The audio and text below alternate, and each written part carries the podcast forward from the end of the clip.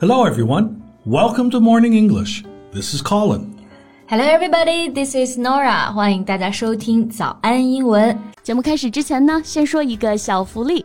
每周三，我们都会给粉丝免费送纸质版的英文原版书、英文原版杂志和早安周边。微信搜索“早安英文”，私信回复“抽奖”两个字，就可以参与我们的抽奖福利啦。这些奖品都是我们老师为大家精心挑选的，非常适合学习英语的学习材料，而且你花钱也很难买到。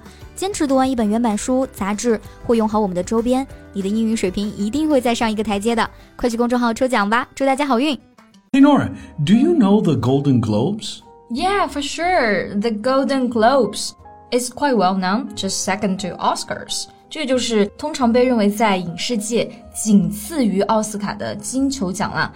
And I heard you will be cancelled next year. Right. It won't be aired on NBC because of the recent scandals. 嗯，因为最近金球奖真的是在网上联名骂出了新高度啊。 直接就从我们前面说到的 well known 变成了 notorious，就是臭名昭着的。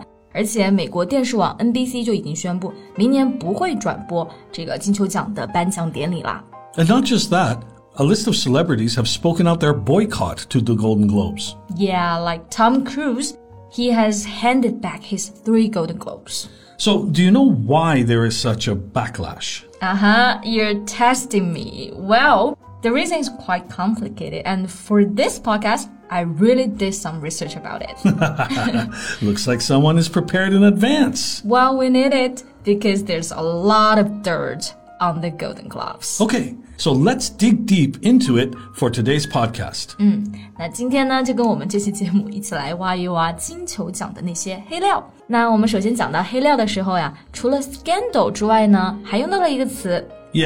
there's some dirt which means information about someone's activities or private life that could prove damaging if revealed. 是的，dirt 在这个地方啊，它不是表泥土，而是黑料。So the dirt we're talking about is related with the Hollywood Foreign Press Association, shortened as HFPA. It's the organizer of the Golden Globes. Now, it has been accused of a lack of diversity and shadowy workings. Right，那这个组织呢叫做好莱坞的外国记者协会。那在接下来的节目里面呢，大家也会重复的听到这个名字出现。他们是金球奖的主办方，而且这一次被控告的理由呢，主要是有两点。第一个是 a lack of diversity，缺少多样性；还有一个是 shadowy workings， 不为人知的一些幕后操作。 Exactly. So let's go through the first point. Diversity in a workplace is generally composed of a wide range of races, genders, ages, religions, and many other factors. 在工作中的多样性啊，其实就指的是不同的人种啊、性别、年龄等等。但是刚刚就讲到，其实在这个协会他们就没有多样性嘛。An insider revealed there were no black people among the organization's members in at least two decades. Yeah, this is something not normal. I- If you say one or two years, maybe it's a coincidence. But over two or more decades? 对，这个当然是只是一件事情啊。同时呢，他们的协会主席还被爆出来，在邮件里面有说到，这个 Black Lives Matter 这个活动啊，就是一个黑人的抗议活动。他说这个是一个 racist hate activity，就是种族仇恨运动。 Right.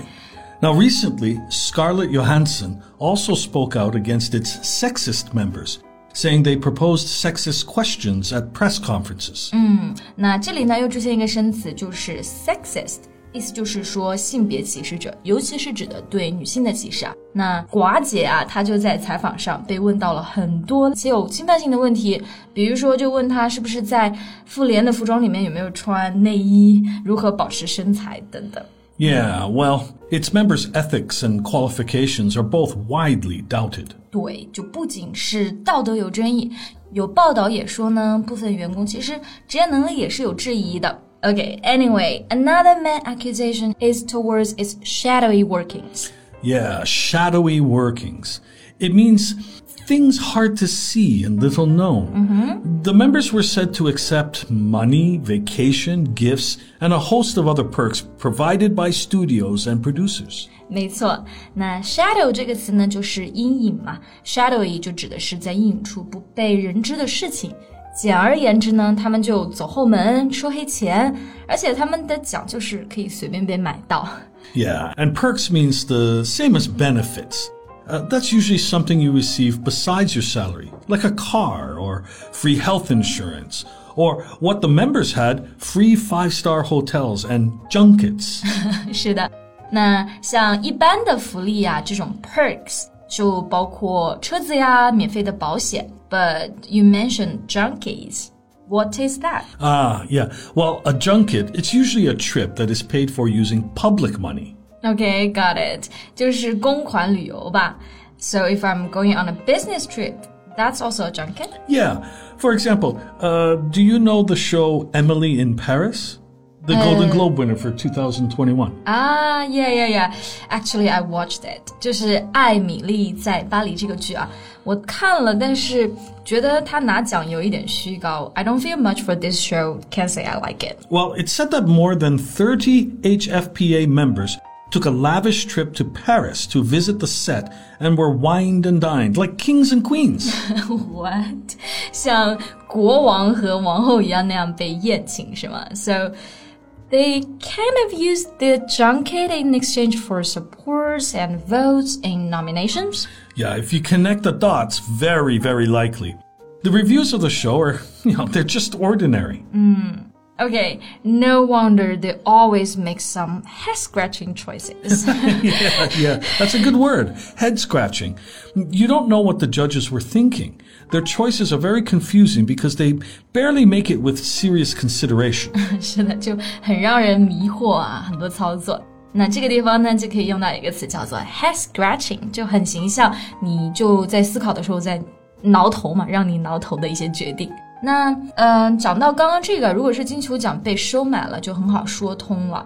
嗯、呃，这里其实还有一个细节要注意一下啊，就是三十个员工都被请去公款旅游了。其实这个组织呢，他们的总人数也就九十个人。 yeah, so about one third of the members were bribed. yeah, and actually, when you think that such a small group makes those decisions, it's kind of horrifying. Yeah, and ridiculous. Just as a comparison, there are 10,300 members, of whom roughly 9,400 are eligible to vote on the Oscars.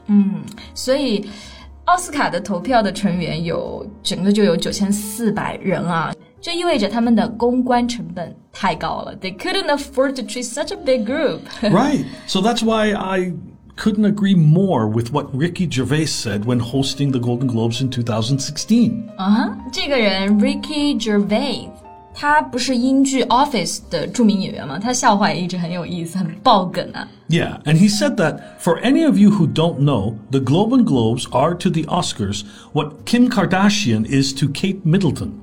a bit louder, a bit trashier, a bit drunker, and more easily bought. Allegedly, nothing has been proved. Wow, right on the nail. 那其实刚刚这个句子啊，有一个句式大家真的可以学习一下，就是 A is to B what C is to D，就是说 A 和 B 比起来，就是像 C 和 D 在比啊。这个翻译呢，其实就是说金球奖之于奥斯卡，就像卡戴珊之于凯特王妃，就更水一点，更容易被买到。 right. Yet the real problem is simply not the organization, but the mm-hmm. studios and producers who need them. You said it. Also, I agree on an insider's words. He says, everybody likes getting an award, but with the money and everything that comes with a show of that popularity, so it's like a snowball you can't stop. Right, right. Actually, these shadowy workings were known for quite some time, but people need it. 对，对于这些影视公司来说啊，这个奖项既便宜又有名气，就非常好利用嘛，是一个很好的公关手段了。And in those years, the HFPA also sought to burnish its public image by donating millions. yeah，一边呢就是在疯狂爆料，另一边呢这肯定是要极力挽回一下形象的。那重新恢复形象啊，我们在英文中就可以用到这样一个表达 ：burnish its public image。 Yeah, to burnish is to polish metal until it's smooth and shiny. So you make the public image shiny again. 对，burnish 就是擦亮啊。而且很多名人其实都是这样做。The way they burnish their public images is always donations or those volunteer activities. 他们其实恢复形象最常见的套路，也就是捐钱啊，或者是做一些公益活动了吧。yeah. Anyway, those are just window dressing work. 没错，window dressing work. That's another good phrase. Uh, this literally means the skill of arranging objects attractively in a window，就是装点门面的技能。Yeah, exactly. Then if you refer to something as window dressing, you are critical of it because it is done in order to create a good impression. 对，就是假把式弄虚作假。比如说，有的人上班摸了一天鱼，到老板来的时候呢，就开始正襟危坐了。 That's window dressing work. Who are you talking about? Well, no one. Of course, none of us. okay. Uh, uh. Anyway, until HFPA is committed to meaningful reform, I think we should all take a step back from it. 就如果没有真正的实质性的改革啊，估计金球奖之后真的也只能够凉了。 好了，那今天关于金球奖的黑料也到这里结束了。那大家怎么来看这个事情呢？欢迎在评论区给我们留言。So thank you so much for listening. This is Colin. This is Nora. See you next time. Bye. This podcast is from Morning English. 学口语就来早安英文。